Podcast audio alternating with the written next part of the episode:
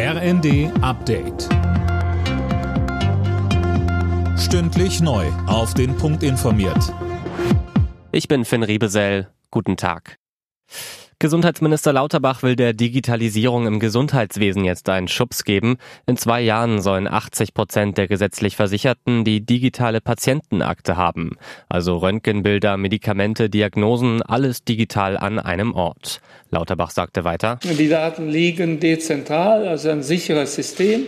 Und es ist auch kein Missbrauch dieser Daten möglich. Daher wollen wir diese Daten verfügbar machen für Wissenschaftler, aber auch für die Industrie, sodass tatsächlich also hier eine ganz andere Qualität der Versorgung möglich ist.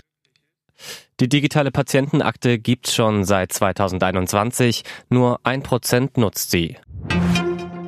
Die russische Armee hat die Ukraine erneut mit einer Raketenwelle überzogen. Die Angriffe richteten sich offenbar vor allem auf die Energie- und Infrastruktur. Mehr von Alina Tribold. In vielen Städten fiel der Strom aus, etwa in Kharkiv, Kiew und Odessa. Betroffen ist auch das AKW Saborischia, das von den Russen besetzt ist. Nach Angaben des Betreibers ist die letzte Verbindung zwischen dem Meiler und dem ukrainischen Stromnetz unterbrochen. Das AKW läuft nun mit Dieselgeneratoren. Die kritische Infrastruktur der Ukraine steht schon seit Monaten systematisch unter russischem Beschuss. Ein besserer Schutz der EU-Außengrenzen, mehr Abschiebungen von bereits abgelehnten Asylbewerbern. Das sind die Ziele der gemeinsamen EU-Flüchtlingspolitik.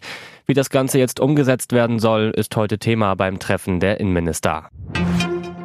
In der Europa League stehen am Abend die Achtelfinal-Hinspiele an. Dabei sind gleich drei deutsche Clubs im Einsatz. Bayer Leverkusen spielt zu Hause gegen Ferencvaros Budapest, Union Berlin ebenfalls zu Hause gegen Saint-Gilloise aus Belgien und der SC Freiburg ist auswärts bei Juventus Turin gefordert.